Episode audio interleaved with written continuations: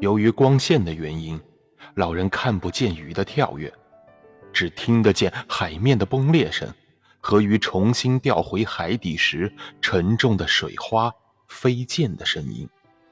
而且那飞快的向外溜的吊绳把他的手勒得很痛。然而他知道这事迟早会发生，就想方设法的让吊绳勒起在起老茧的部位，不让它勒在手指，或是划到掌心。假如那孩子在这儿，他会用水打湿这些吊绳卷。是啊，假如孩子在这儿。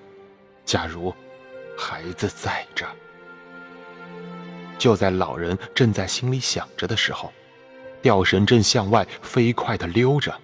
不过这个时候，溜得越来越慢了。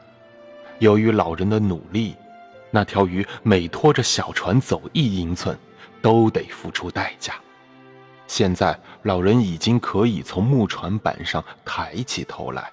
不再贴着那片被他脸颊压烂的鱼肉上了，他跪着，最后慢慢的站起身来。他正在放出吊绳，然而他的动作越来越慢了。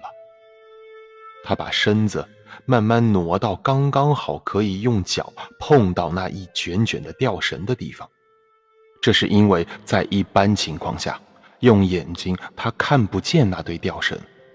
吊绳还有很多，现在这鱼不得不在水里拖着这许多摩擦力大的新吊绳。